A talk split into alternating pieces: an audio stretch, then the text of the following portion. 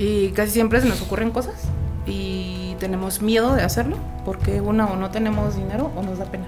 Y yo la verdad es que ninguno de los dos es un limitante, aunque pareciera que sí. Mi nombre es Andrés Torres y tengo que advertirte algo. Estás a punto de escuchar los casos de éxito de los gigantes de la construcción. Líderes de esta industria que tenemos tres características en común. Número uno, muchísima hambre para acceder a más y a mejores proyectos. Número dos, los gigantes nos juntamos con otros gigantes. Y número tres, una visión de ciudades de primer mundo en América Latina. Así que si no tienes una mentalidad lo suficientemente grande, este no es el canal para ti. Pero si tus sueños no tienen límites, te damos la bienvenida a la comunidad número uno de constructores hispanohablantes. Los gigantes de la construcción.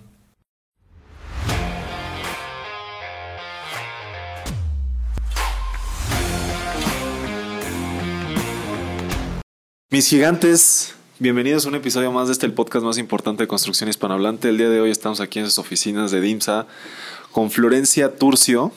Ella es ingeniera civil y actualmente es gerente de construcción en Electra de Grupo Salinas.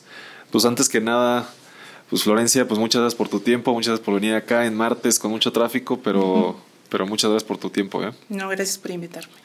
Y pues primero, antes, antes de comenzar, pues 30 segundos de, de quién es Florencia Turcio, para, que, para quien no te... Eh, Florencia Turcio es un ingeniero civil, egresado de Poli, eh, egresé, eh, como ya platicábamos en el previo, hace seis años. Definitivamente cuando egresé no me imaginé que, que, algún día iba a estar aquí, por ejemplo, que estuvo un placer. Actualmente trabajo como gerente de construcción de, de, de, Grupo Salinas en la unidad de negocio de Electra. Y bueno, tengo 32 años. Eh, soy soltera, no tengo hijos. Y me encanta mi trabajo. De lujo, de lujo. Y, y, a ver, platícame un poquito por qué, o sea, me, me gustaría que nos platicaras, eh, siempre digo que es como un tema cronológico, pasado, presente y futuro, eh, pero me gustaría que platicáramos ese, esos, esos momentos en los que decidiste estudiar ingeniería civil y después también que platicáramos un poquito de tu trayectoria ya como, como profesional, pero ¿por qué elegiste esa carrera? ¿Por qué decidiste ser ingeniera civil?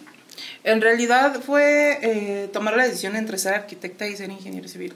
Eh, desde siempre mi formación fue en, en Creo que muchos andamos en esa disyuntiva, ¿no?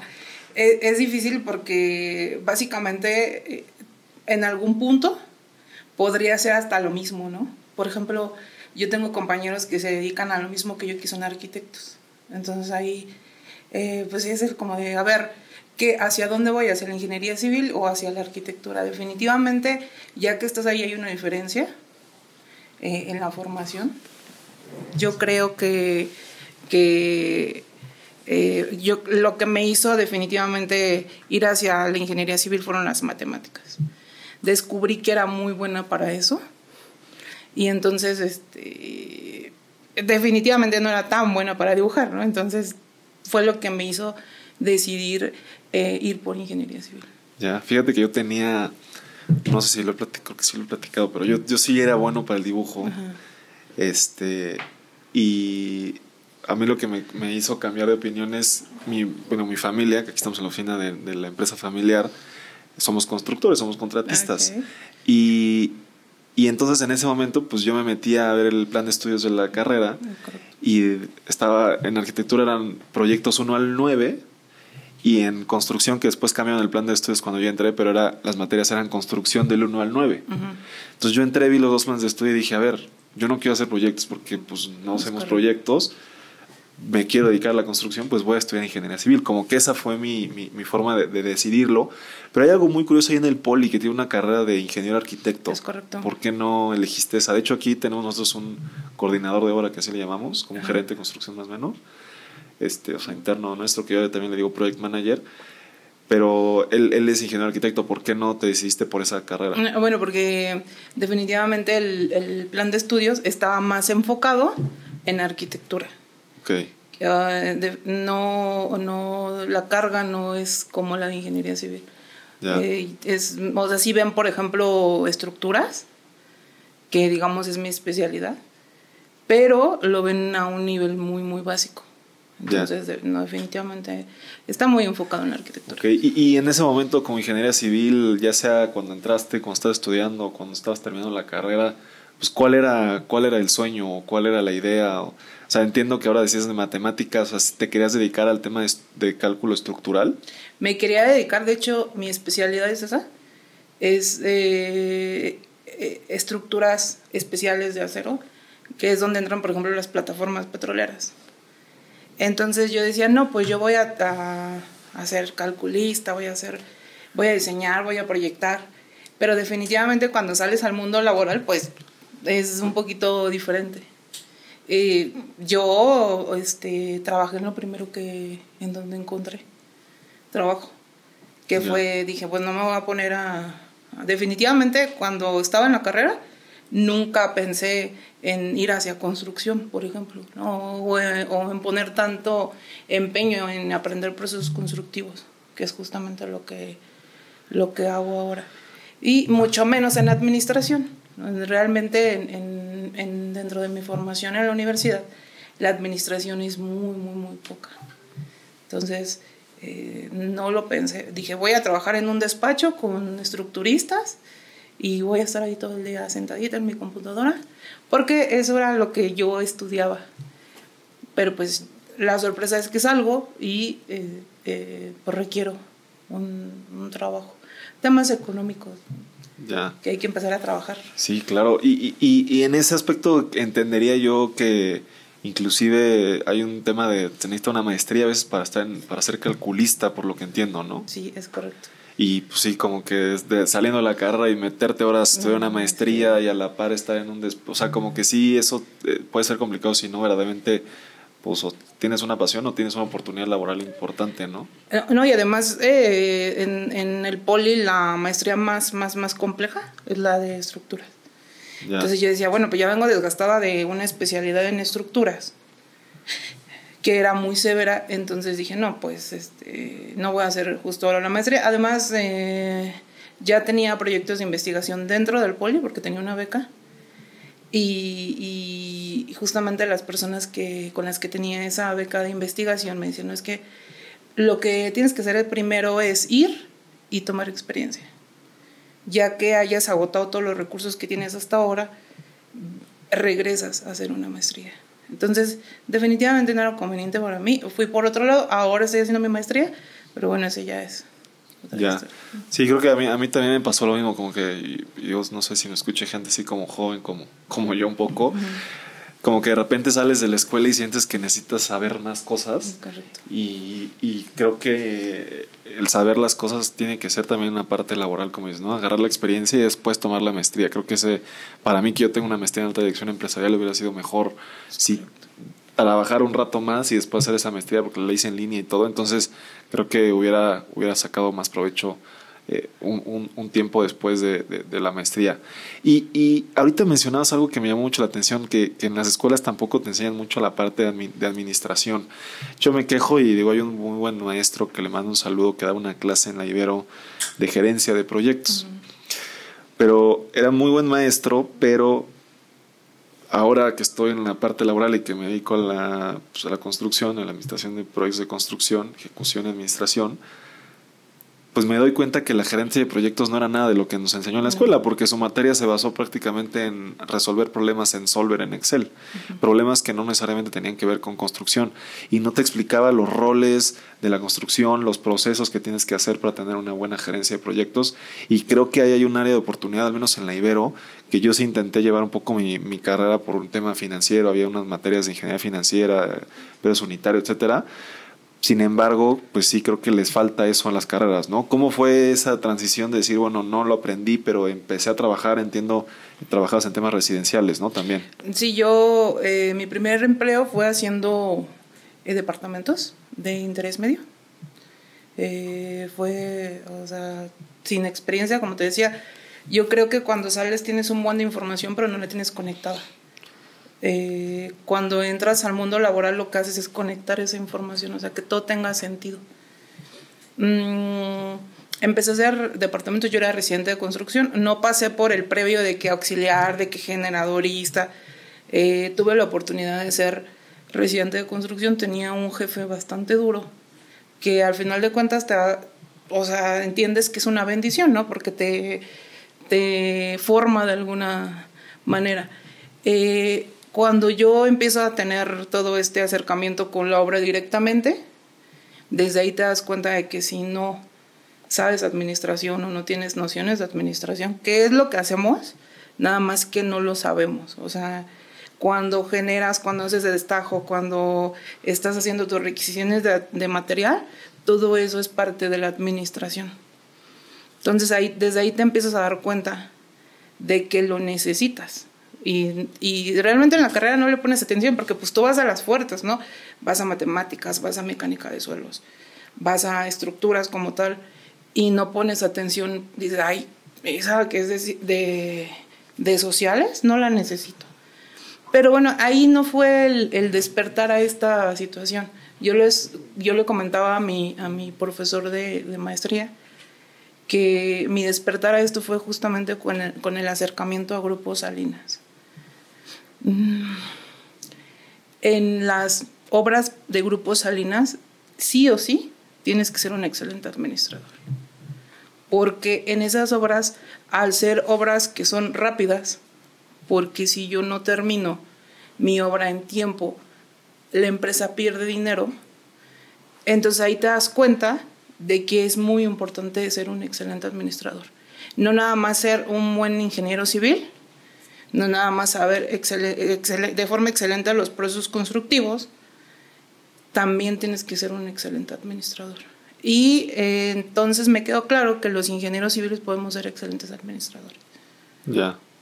Me gusta, me gusta. Y, digo ahí antes de entrar a este tema y que, que, yo también, aparte de ser un excelente administrador, que igual cuando platiqué contigo por teléfono, hablamos un poco del tema de planeación y eso, que creo que también influye mucho en un tema de tiempos y eso. es correcto. Eh, me, me, me, gustaría que, que, me platicaras nada más antes de terminar el tema de pasado. ¿Tu rol o, o, esta parte de residente de obra que hacías en las residencias era directamente con una desarrolladora inmobiliaria o era con un contratista o, o cuál era tu rol ahí? Y ahora, ¿qué, ¿qué, tan diferente es el rol que manejabas ahí como residente? Bueno, no, no solo como residente, sino como desarrollador o inmobiliario, si fuese el caso, a trabajar en un grupo como, los, como con los Salinas, que requieren lo que decías, el tema del tiempo, etcétera. Eh, pues la diferencia es mucha, porque sí trabajaba con un desarrollador, era una constructora que construía y vendía sus departamentos. Entonces ellos hacían todo el dueño de la empresa era un arquitecto que hacía el proyecto y ellos mismos contrataban al personal. O sea, no había esto de tema de subcontrato, nada, era muy tranquilo.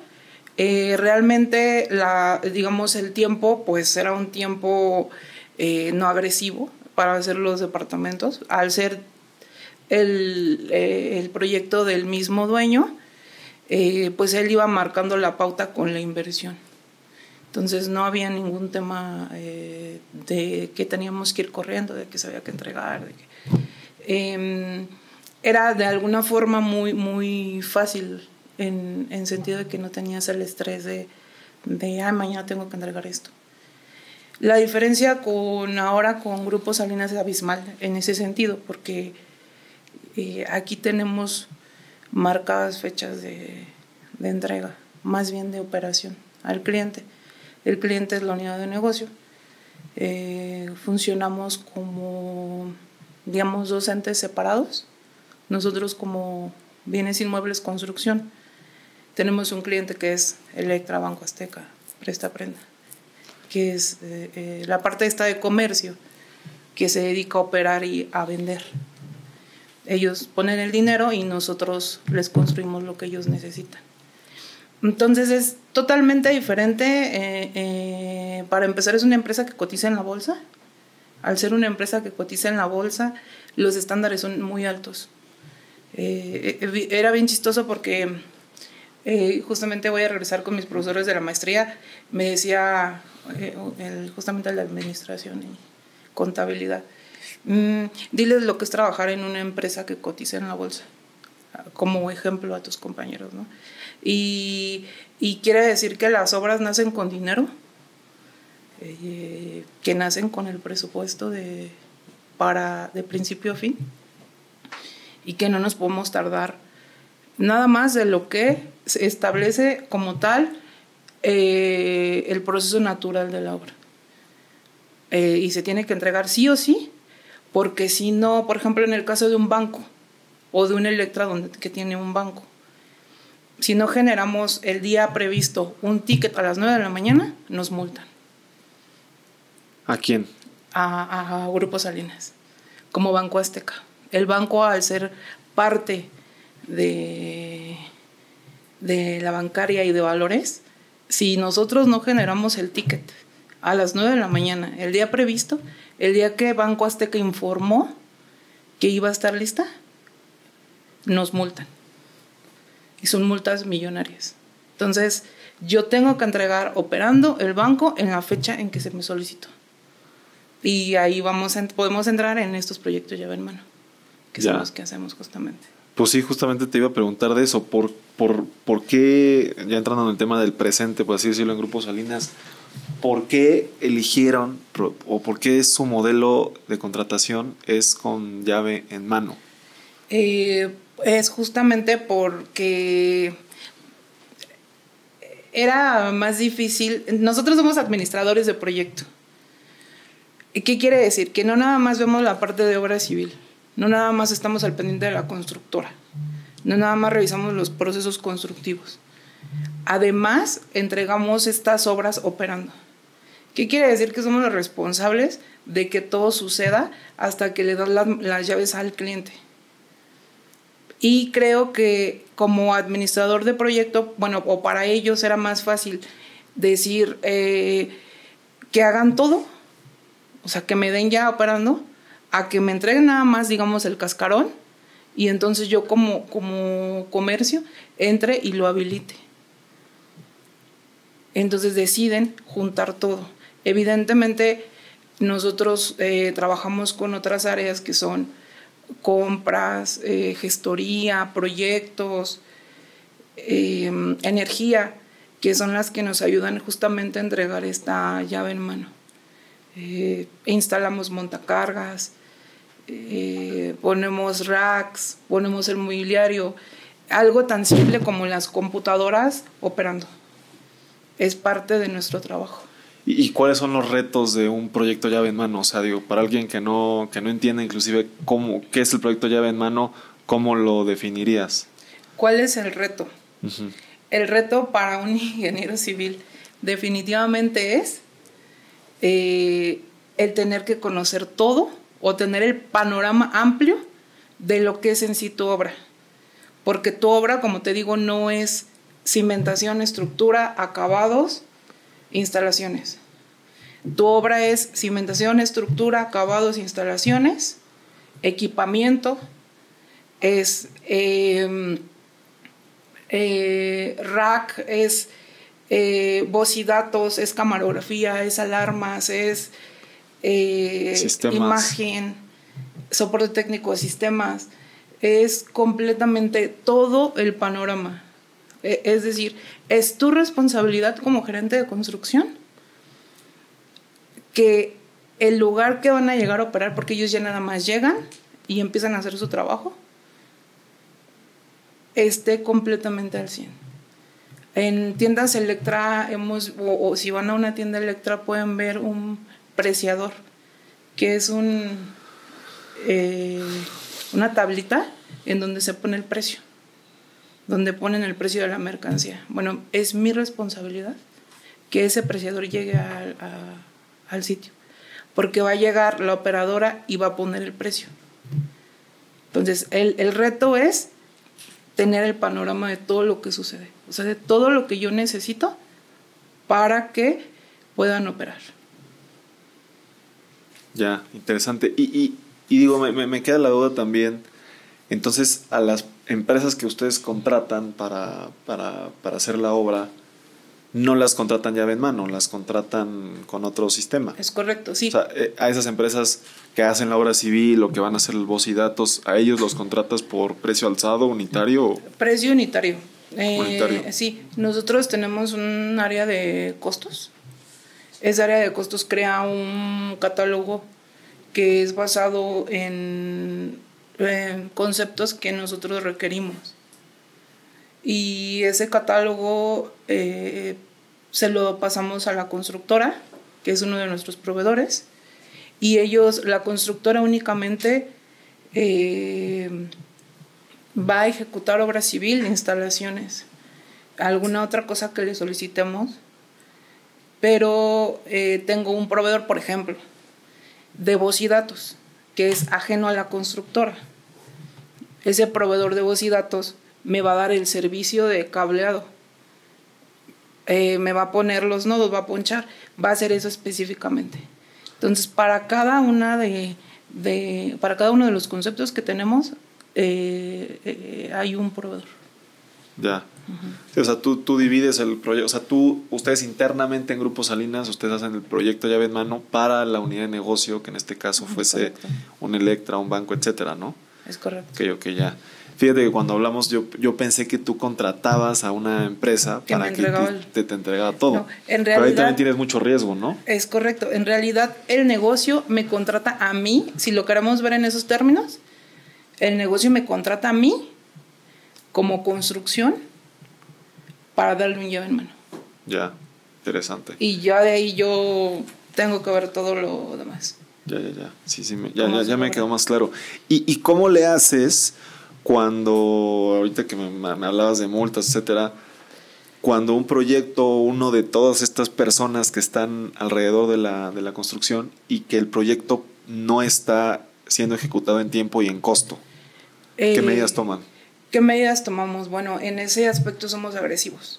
Somos agresivos en, en, lo que, en las medidas que tomamos. La primera medida es pues hablar con, con la constructora, eh, el, el ponerle, o sea, mira, tienes tal retraso, necesito que reprogrames y me des una solución.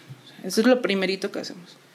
O sea, reuniones este, con mi jefe, mi jefe es el director de construcción.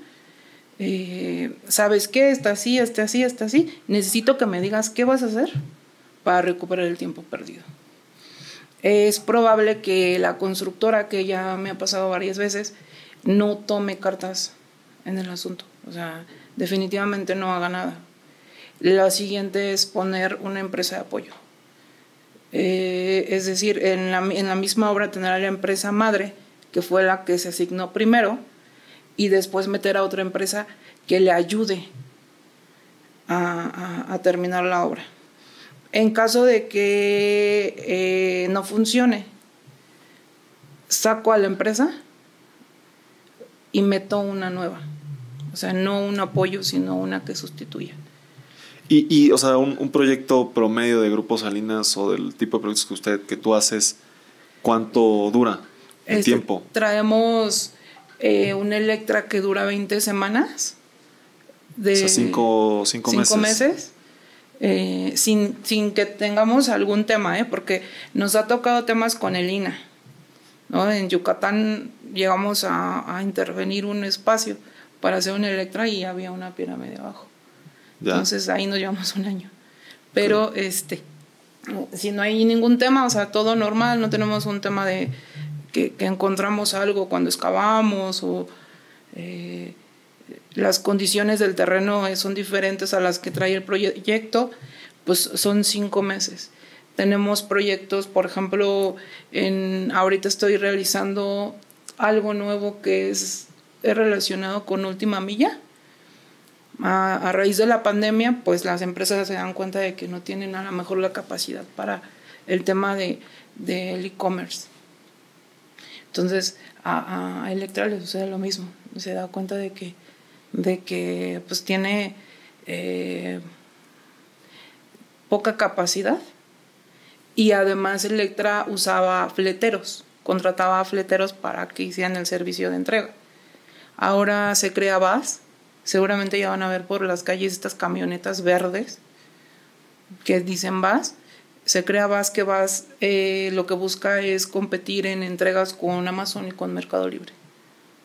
Eh, nosotros queremos que las entregas se hagan el mismo día. no ir. Eh, Electra tiene este, una mentalidad de que si lo compras te lo llevas en ese momento.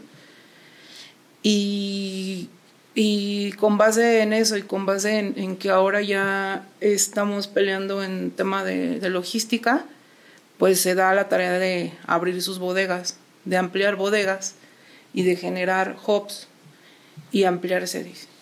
Entonces, justamente ahorita estamos llevando eso que es nuevo en el grupo y que le estamos poniendo bastante empeño. Ahí traemos 15 eh, semanas para hacer un hub. 15 semanas. 15 semanas. Traemos 12 para, para hacer una ampliación de bodega en tiendas ya existentes. Si te gusta nuestro podcast es porque eres un gigante que quiere seguir creciendo dentro de la industria de la construcción. Y la mejor forma de crecer es juntándote con otros gigantes. Es por eso que queremos invitarte a nuestros desayunos la mejor forma que hemos encontrado para generar conexiones de alto valor. Si te interesa asistir a uno de ellos, mándanos un mensaje en todas nuestras redes como arroba gigantesconstrucción o ve el link que está abajo de este episodio. Te esperamos.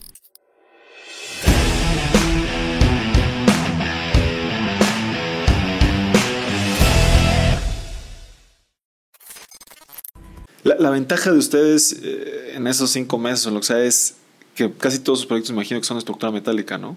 Estructura metálica. Suele ser mucho más rápido que... Es, mucho más rápido. Y, ya, y ¿sabes cuál es el tema también? Que, eh, que, era lo que, lo que yo les decía, que es una belleza. O sea, aquí en, en este tipo de proyectos aprendes a administrar sí o sí. ¿Por qué? Porque ya está todo medido. O sea, ya, lo, ya tenemos la experiencia de una, dos, tres, cuatro. Aunque tengamos una nueva, un nuevo proyecto, que es el que te digo, ahorita ya lo tenemos bien medido. O sea, ya sabemos cuál es el estimado de inversión por metro cuadrado, o sea, ya sabemos cuánto va a costar más o menos, ya sabemos cuánto tiempo nos vamos a tardar más o menos. Y por ejemplo, yo llego, eh, con mi experiencia, llego a mi obra y le digo a, la constructora, es que este, esta cimentación la tienes que tener en dos semanas. Porque ya lo tenemos bien, bien medido. Entonces, eh, es, es, es lo padre justamente de esto. Sí, digo, nosotros te, digo porque, o sea, sí me ha proyectos, un proyecto que sí, en cinco semanas, proyecto de obra civil, perdón, en cinco meses, proyecto de obra civil con estructura de concreto, con todo de concreto, sí suele ser más complicado el avance. Es correcto. Que con una estructura metálica. Sí, porque cuando estás haciendo la cimentación, tú puedes estar habilitando la estructura en taller, que es lo que nosotros hacemos. Y la montas así. Es correcto. Entonces, nosotros no habilitamos en sitio. Claro. Nosotros habilitamos en talleres. Entonces, estás haciendo la cimentación. Y cuando tú terminas la cimentación, que es una cimentación bastante grande, porque generamos este, casi siempre zapatas aisladas y, y llevamos en el perímetro una corrida, porque siempre o casi siempre llevamos muro de bloque. ¿Barda perimetral o qué? Ajá, es correcto. Ya. Entonces, eh, mientras estás haciendo todo eso, tú puedes estar habilitando. habilitando estructura. Entonces ya llega toda habilitada, ya nada más eh, ocupas un par de semanas o una semana, depende del también de cómo esté el sitio, ¿no? Porque si el sitio es en una zona habitacional, eh, las interrupciones de los vecinos para montar o para tener la grúa, pues a lo mejor y es lo que va a generar el problema, pero eh, casi siempre lo hacemos adentro. O sea, eh, yo acostumbro tener, por ejemplo, el firme ya, ya listo, colado. Y lo único que tengo pendiente son los diamantes en las columnas. Genero unos diamantes en las columnas para que quede solo el espacio en donde va a entrar. Entonces ya no hay tema. O sea, puedes seguir avanzando en todo. Ok, ok. Y, y, en este aspecto, como una, una recomendación para, para contratistas que, que, me parecía interesante y que inclusive lo, igual lo, lo platicábamos por teléfono. ¿Qué, qué, qué, ¿Qué puede hacer un contratista o cómo inclusive la PMO debería de ayudar a un contratista a evitar retrasos y a tener una mejor planeación? O sea, ¿cuál crees que es el error de muchos contratistas a la hora de planear sus proyectos? Bueno, la mayoría de los contratistas ni siquiera los planean. O sea, tienen el programa de obra y no lo siguen. O sea, yo creo que nada más he visto en todo el tiempo que he estado aquí un par de constructoras que realmente lo hacen. O sea, que me han asombrado en, en, esta, en este control que tienen, por ejemplo, de sus suministros, que es muy importante. No lo hacen, no siguen el programa de obra y entonces las fechas vienen y, y ellos nos aseguran de que esa fecha que traen ahí se cumpla. Entonces les causa, eh, yo lo que he visto y siempre les digo es que el alargar las obras se les viene, yo creo que es este, yo los he visto muchas veces muy atareados, el, tan no lo planean que van viviendo el día, o sea, yo, yo te ponía el ejemplo de las enchiladas y se los pongo a ellos es, siempre, o sea, yo cuando inicia la obra voy y les doy un previo, ¿no? Eh, les encantan mucho los scouting, que es como la visita de obra, que llaman muchas personas. Es ir a hacer un reconocimiento del sitio, previo a, a, entrar y... A concursar inclusive, ¿no? Es, correcto. Eh, les encanta y, yo cuando voy al scouting les digo, oye, mira, a ver, o sea, tienes tanto tiempo, te voy a pedir que ahorita quiero ver tu cotización de la estructura, quiero ver este, en qué taller lo vas a hacer, como forma de asegurarme de que suceda lo que te decía, ¿no? De que mientras estamos haciendo la cimentación estén habilitando el acero. Siempre les doy ese ejemplo, o sea, mira, ¿qué, qué, necesitas para hacer enchiladas ¿no? en, tu casa, así para hacer comer? Pues necesito esto, esto, esto y esto. Bueno, ¿y qué pasa si vas a hacer enchiladas y se te olvida comprar los tomates? No, pues ya no las hice. Pues con la obra pasa lo mismo. Tú no puedes decir que el día tal, el día 30, tú vas a iniciar con una actividad si antes no has hecho el previo, si antes no has hecho tu cotización, si antes no has mandado a comprar y si no tienes todo lo necesario para iniciar esa actividad, incluyendo la mano de obra. Son muy dados a mandar la mano de obra y no mandar el material. O mandar el material y no mandar la, la mano de obra. Y, y, en eso se les van sus indirectos. Porque yo definitivamente, al ser precio unitario, en el, en el caso de un muro de tabla roca, nada más les voy a pagar un metro cuadrado de tabla roca. En el tiempo en que ellos hagan ese metro cuadrado, va a depender cuánto va a quedar de su indirecto. Porque a veces dicen, bueno, pues ya está el tabla roquero en sitio y creen que con eso la actividad ya inició. Y no es cierto, porque está el tabla roquero, pero el día lunes llegó el tabla roquero y el material ya llega el martes. Entonces ahí ya tienen un día en que están pagando mano de obra. Pero no, están no pueden cobrar. Pero no lo pueden cobrar, porque yo se los voy a pagar hasta que me tengan ese metro cuadrado de, de tabla roca listo. Entonces alargan tiempos y pierden indirecto. Claro, digo, hay un concepto que yo escuchaba mucho también en la escuela que le decían el famoso just in time, ¿no? Ajá, es correcto. O sea, que tiene que llegar el material, la mano de obra, pero para que eso suceda, pues, ¿qué tienes que hacer antes para que ese día, lunes que decías, esté la gente y el material ahí? Sin embargo, fíjate que, y, yo te lo comparto así como desde el lado a lo mejor de contratista, que luego sí hay, hay ocasiones en las que hay cosas que no puedes controlar. Es correcto. O sea, si el proveedor te dijo, te llega el lunes, entonces tú mandas la mano de obra el lunes. O si mandas, el proveedor te dice el lunes, sí te cumple, pero la gente no llegó. Por, o sea, y, y hoy lo, lo, lo, que más. Y yo hacía un video, ¿no? Un video, no sé si me sigas en redes ahí, hago comercial de mis redes de inc.andrés Torres, pero yo decía, lo que más valoro en la industria de la construcción hoy es que levantes el teléfono y que alguien te conteste el teléfono. Es correcto. Y que te digan sí o no, o que te digan la verdad de lo que va a suceder. Y a veces, como, como contratista y en tu caso también como un proyecto llave en mano, pues dependes de tanta gente es correcto. que no, a veces no lo puedes controlar. Digo, te platico, ayer me pararon unas actividades en una obra de excavación porque no está el segurista o porque no llegó el segurista. Ahí te digo, ¿qué hago yo? O sea, ¿cómo controlo yo que no le puedo poner una pistola al segurista que llegue pues todos los días, ¿no? Entonces, a veces esas cosas, pues sí, como contratista hay cosas que no puedes controlar. Es correcto, sí, y ni, ni como gerente. Porque, por ejemplo, lo que te decía de los atrasos con las constructoras, ¿no? definitivamente yo no puedo ir y cotizar el material para que llegue y comprarlo, ¿no? Ni siquiera, a pesar de que yo soy la que les paga, pues yo no tengo el dinero, el dinero no pasa por mi mano. Entonces yo no puedo ir y, y, pagar el, material, ¿no? Pero yo les decía, mira, lo que podemos hacer es que si tú tienes que iniciar el lunes, programes tu material el domingo. Para que tengas justamente ese, ese colchoncito por si algo pasa. ¿no? Claro. Funcionó. Ah, eh, tengo, tengo una constructora que es una constructora pequeña. Eh, nos estaba haciendo proyectos muy pequeños, o básicamente acabados.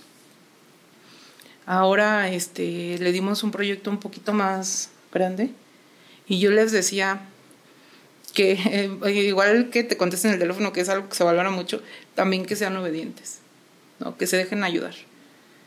Y yo les decía, a ver, vamos a ver cómo vas a hacer tu programación, que a lo mejor no está dentro de mis alcances como gerente, ¿no? Pero yo les decía, a ver, vamos a hacer esto, a ver, ya, ya mandaste a hacer esto, ya mandaste a hacer, a ver, esto, ta, ta, ta. O sea, tengo un control y la experiencia sobre la obra que me permite ir y decirle, a ver, necesito que pidas la formaica para las puertas necesito que ya compres la loseta, necesito que hagas esto, esto, esto y esto y esto y esto. Que justamente ese es mi superpoder dentro de mis obras, ¿no? Que tengo el control total de, cada eh, cosita que voy a necesitar. O sea, yo estoy de repente así empiezo a pensar, ah, a ver, este, el vinil, el esto, el otro, los ángulos para las aristas. Y entonces llego a mis obras ahí te faltan los ángulos para las aristas. Ahí te falta esto, ahí te falta lo otro. Entonces, ellos qué hacían? Pues yo les decía, bueno, a ver, programa esto, esto y esto. Esto tiene que llegar tal día, porque si no, llega tal día, ya nos vamos a trazar. Y ellos lo hacían. Entonces eran muy obedientes y ese es su éxito ahorita. Entregamos una obra el día 26. Ah, ah, bueno, te doy el contexto. El, el negocio, franquicia, hace dos caminatas, las caminatas son entregas, es una previa, a, las, a los siete días después es la final. Para detalles y eso. Ah, para detalles. Y lo hace por medio de aplicación. O sea, ya ahí no hay de que, de que medio está, medio no está. Ahí sí, no, uno aplica. Entonces hacemos la caminata del día 26, sacamos 100. Es una obra que a los ojos del negocio, negocio está perfecta. No hay más. Entonces justamente esa empresa, que te digo que es muy obediente, y, sacó al 100. A pesar de que era, es una empresa chiquita que estaba justamente entrando a proyectos más grandes. Que yo creo que ahí hay un, un tema en una empresa y, puede ser como una ventaja o una desventaja, ¿no? o sea, ¿por qué? Porque nosotros, por ejemplo, que somos una empresa de 30 años, pues tiene ciertos procesos o las tomas de decisiones pueden tardar un poquito más que a lo mejor una empresa pequeña que el dueño está al pendiente todo el día del proyecto, ¿no? Sí, también, también eso es algo que he notado, que sus procesos de compras son un, eh, de autorización, compras y autorización son un poquito complicados. Que definitivamente yo creo que eso ya le funciona a cada empresa, ¿no? El, por ejemplo, eh, que tener un área de compras que les cotice, esté viendo el mejor precio, y, pero en ese, todo ese trámite los he visto sufrir también. Ya. Ah, por ejemplo, al residente, oye, ¿por qué no ha llegado esto? O, al superintendente, híjoles, qué pena. Compras. Sí, también, también los he visto. He visto bueno, también, también luego hay que echarle la culpa a alguien, ¿no? O sea, es correcto. Digo, yo como, como eh, que he visto mucho también ese tema, a veces es compras, pero pues si los mismos residentes no, mandaron bien la requisición o oye, este detalle no estaba bien o, ni siquiera especificaste. O le puse nada más pijas en la requisición, ¿no? No le puso qué pijas quería. Ajá, o tuvo cédula, no sé qué, y ya no te dicen de qué es el tu. O sea, como que puede ser. O sea, puede ser de las dos partes. O sea, como que siempre el que no está hay que echarle la culpa. y eso es, lamentablemente una. A veces una máxima en el uso de construcción. Si no está alguien, pues Sí, no, pues no decir, es que me tardé yo mucho en mandar la requisición. o la mandé, pero la mandé mal y la tuve que corregir dos veces. Entonces, ese tipo de cosas, pues también atrasan los proyectos y, y eso va un poquito en la parte de planeación. Es correcto. Fíjate que sí, nosotros, o, yo aquí a veces, eh, como, como tenemos obviamente un área de costos, que ahorita te voy a enseñar, un área de compras, como decías, y tenemos unas mesas de, de obra aquí en la oficina.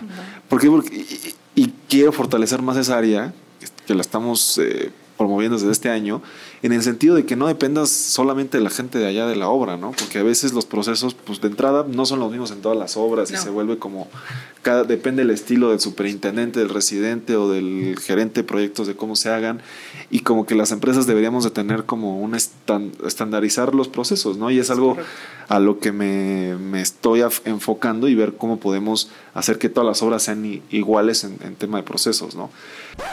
¿Quieres ser parte de los gigantes y participar en un episodio del podcast? Te invito a unirte al Club de Gigantes, la red de negocios más innovadora de la industria de la construcción, donde tendremos sesiones privadas con líderes de la industria y buscaremos asociarnos entre los miembros de la comunidad para acceder a más y a mejores proyectos. Te dejo la información completa en la descripción de este episodio o ve nuestro perfil de Instagram y encuentra más información por allá. Pero, pero bueno, no, ya creo que estuvo, estuvo muy interesante la, la, la charla. Eh, y, me gustaría pasar al tema de, futuro, Florencia. ¿Qué, ¿Qué, qué, sigue tanto en tema profesional para ti, eh, Grupo Salina, etcétera? O no sé si nos puedas contar algo de proyectos o algo de expansión que sea público, que nos puedas platicar del grupo. Bueno, eh, Electra ha tenido expansión desde ya hace muchos años. Ellos se, se dieron a la tarea de, de, yo creo que ser una empresa líder en lo que hacen digo, no es comercial, no es porque yo trabajé ahí, pero a mí me sorprende que siempre están buscando el, el, el ir adelante, ¿no? Y empezaron con estas versiones de tiendas que pueden ver por, tal vez no tanto aquí en la Ciudad de México, pero Estado de México y la República, que son esta, estas tiendas que ya no son bodegones, que ya tienen acabados, que ya este ya invertimos en puerta automática, eh, diferentes cosas. En versión 3 ahorita va la versión 5 y tiene una expansión durante la pandemia, no pararon. O sea, perdón, las versiones son la versión de la tienda, es o correcto. sea, cambian... Cambian acabados, este, el plafón, ya. Eh, todo esto. Ahorita vamos en la versión 5, que es la versión que se está este, haciendo como tienda nueva y las tiendas que, que ya estaban hechas, se está haciendo una modificación en, en el centro de comercio, que es unos criterios para que el cliente se siente a, a elegir sus productos. Y estamos haciendo el autoservicio, que estamos quitando cajas de, del tren de cajas del banco y estamos poniendo cajas rápidas como las de BBVA y, Banamex. Pero en estas cajas, además de retirar y, y, y, depositar, vas a poder pagar tu plancha, por ejemplo. Y además de eso tenemos los centros de entrega, que los centros de entrega eh, contienen lockers inteligentes y contienen pantallas con Verifone. El Verifone es la terminal. Eh, esto para hacer un poquito más eh, marcado el tema de ya no contacto persona con persona. O sea, como los que tienen la referencia, pero como los de Amazon, que llegas, abres el locker o una clave y te dan, y tu, te producto. dan tu producto. Ya. Es correcto, en algunas tiendas ya se puede ver. Es todavía, estamos todavía como que mejorando el locker, que es, te digo, es inteligente tienen las pantallas, llegas en la pantalla, pones, buscas tu producto, lo que quieras, pagas con tu tarjeta y el, obviamente por dentro hay una persona que pone en el locker el producto y tú por fuera abres el locker y sacas tu producto. Tenemos una mesa que... ah, o sea, no es de que lo pidas. No. O sea, no lo pides en internet y te llega. O sea, esto es para que vaya contacto cero con es nadie. Correcto. Ah. Es correcto. Y eh, ya, te lo llevas a tu casa, tu plancha. Ok, ok. Tu, Sí, tu Sí, sí, ya, ya me, quedó, me quedó más claro. Esos productos, además el, tenemos también en puerta la renovación total de las mejores tiendas, las que más venden, eh, qué éxito tienen en el país. Se va a hacer una renovación total. Y también, eh, pues deben de saber que, que una de las unidades de negocio que más vende es Itálica, que son las motos. Sí. Entonces están haciendo eh, remodelaciones en las tiendas para exhibir, tener un área, digamos, ya se tenía el área, pero era un área pues, muy pequeña, por decirlo así, y ahorita se está destacando justamente el área de Itálica y se están haciendo eh, tiendas Itálica, eh, solas, ¿no? Sin, sin, ya sin Electra. Ya. Eso es todo lo que... Y, y en ese aspecto, los mantenimientos o las remodelaciones, ¿cierran la tienda por completo o unos No. meses o qué hacen? ¿Por áreas? Eh, para hacer una, una intervención, se llama, en una tienda, la partimos en dos. Mm, para el grupo es muy importante no dejar de operar, entonces en ninguna de las unidades de negocio que tenemos dejamos de operar. En todas se, se opera. Eh, entonces, para hacer una intervención, se parte la tienda a la mitad. Trabajamos en la primera mitad, después mudamos todo hacia la mitad que ya está lista y trabajamos en la segunda mitad. Pero entonces arranca la, el- como que tienes que cambiar la configuración de las cajas, o sea, tienes que dejar las cajas donde remodelaste y Es donde correcto. Sí, muchas veces hacemos hasta site, dos site. El site, el que está el funcionando que y está el nuevo. funcionando, o habili- llegamos y habilitamos en la primera mitad que va a quedar funcionando, habilitamos un site para que operen, dejamos esa mitad funcionando sin ningún problema, trabajamos en la otra, creamos el site definitivo en esa otra mitad donde estamos trabajando y posterior pasamos todo, hacemos la migración, se llama, migración de un site a otro site, del, por ejemplo, del servidor. Y ya que esta otra mitad que hicimos primero ya está funcionando perfectamente, entonces eh, cancelamos el site provisional que teníamos. Ya. Y luego cuando ya está listo, pues hacemos todo un mix, lo dejamos todo ya listo. Ya. Así se hacen estos, nunca podemos dejar de operar. Esas son las más difíciles, ¿no? Muy difícil. Intervenir, yo les decía a veces, eh, yo creo que sale hasta más barato y más fácil llegar y demoler todo y, y- pero a veces no se puede. Claro. Entonces, ah, intervenimos bas- bastantes tiendas en autoservicio itálica, centro de entrega hay que intervenir tiendas y no podemos parar. Sí, sí, luego sí. es- esos, esos proyectos en operación son los más, los más complejos. Eh, y bueno, Florencia, eh, me, me gustaría este, terminar con una pregunta bonus con la que tenemos todos los episodios.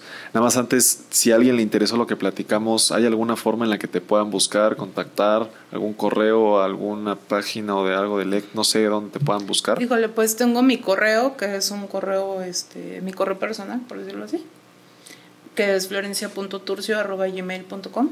Ok, Allí, este, tú tienes mi teléfono, este, no tengo tema, ok. eh, y solo eso. En realidad no soy tan activa en las redes sociales, Buenísimo. más que en LinkedIn. En LinkedIn. Sí, pues de hecho yo estoy muy, muy metido ahí en LinkedIn. más que ahí, pero no, no soy muy activa en redes sociales. Sí, bueno, pues yo sí- siempre les digo que el tema de... De las redes De- es importante, sí. eh, no, de las redes, pero no, de LinkedIn. O sea, Ah, sí creo que LinkedIn tiene un potencial que yo no le daba tanta atención. Y hoy, pues es la verdad, yo, yo, yo, Andrés, lo que más hago ahorita, o sea, En LinkedIn. O sea, yo no publico tanto en, en las redes TikTok y en Instagram, pero estoy más, o sea, yo lo que veo más es LinkedIn ya. Pero bueno, eh, pues ya tienen ahí el correo de Florencia para que lo busquen. Y para, y para terminar, Florencia, una pregunta bonus. Eh, en Gigantes de la Construcción tenemos proyectos muy ambiciosos, pero entendemos que la gente que nos escucha normalmente o quiere empezar proyectos, está iniciando en la industria de la construcción, o ya inició, pero quieren dar un paso al siguiente nivel. En, en tu experiencia, ya sea de cuando arrancaste o de cuando diste el crecimiento en Grupos Salinas, ¿qué tres consejos le darías a una persona que está pues arrancando o que está en ese proceso de querer tener un puesto más importante en la industria de la construcción? Este, sin miedo, el primero. Yo creo que eso es muy importante porque y casi siempre se nos ocurren cosas y tenemos miedo de hacerlo porque una o no tenemos dinero o nos da pena. Y yo la verdad es que ninguno de los dos es un limitante, aunque pareciera que sí. No es ningún limitante, ¿no? Yo no me imaginé que, que cuando salí de la universidad iba a ser gerente de construcción de Grupos Salinas, ¿no? Que es una de las empresas más grandes de, del país y tener la, la expansión de, de, esa empresa ha sido un, para empezar, muy grato y un reto. Eh, profesional y, y personal muy grande. Entonces, la primera sería sin, sin, que lo hagan sin miedo. Y aunque lo tengan, pues que no lo dejen de hacer, ¿no? Porque yo creo que en algún momento todos tuvimos eso. Mm, el siguiente, el, lo siguiente que les diría es que nunca acepten un no. Eh, yo tengo algo eh, dentro de mi trabajo, dentro de que es como mi marca, que es no aceptar no. O sea, ver como si, como si lo hacemos y hacer que suceda. Yo sé, como tú dijiste hace rato, que hay cosas que no podemos controlar y realmente a veces eso es muy frustrante porque no depende de nosotros. Pero nunca acepten no. Siempre como sí. Porque si nos ponemos a ver como no, bueno, pues, es muy fácil. Es muy fácil, es correcto. Y el tercero es que sean incansables. Eh, esto, con esto me refiero un poco a, a el hecho de que si no les gusta, para empezar, en dónde están o lo que están haciendo, no hay ningún tema con volver a empezar de nuevo y desde cero. No hay ningún problema, pero no se queden ahí si no les gusta. Si no lo aman, si no se levantan todas las mañanas y en lugar de decir, oh, híjole, mm, me voy a quedar otro ratito mejor porque no quiero ir a trabajar, que digan, no, me voy a parar rápido porque este, tengo que hacer esto, esto y esto. Yo creo que esas serían las tres cosas que les diría. Me gusta, me gusta. Eh, pues, pues muchas gracias, Florencia. Siempre terminamos diciendo que ya lo eras, pero el día de hoy, pues estos consejos de, pues, de lo que nos platicaste en la entrevista, te queremos nombrar una gigante de la construcción. Gracias. Muchas gracias por tu tiempo y pues siempre aquí tienes las puertas abiertas. Muchas gracias por la invitación. Y bueno, pues a todos los gigantes que nos escuchan, nos vemos muy pronto en un episodio nuevo.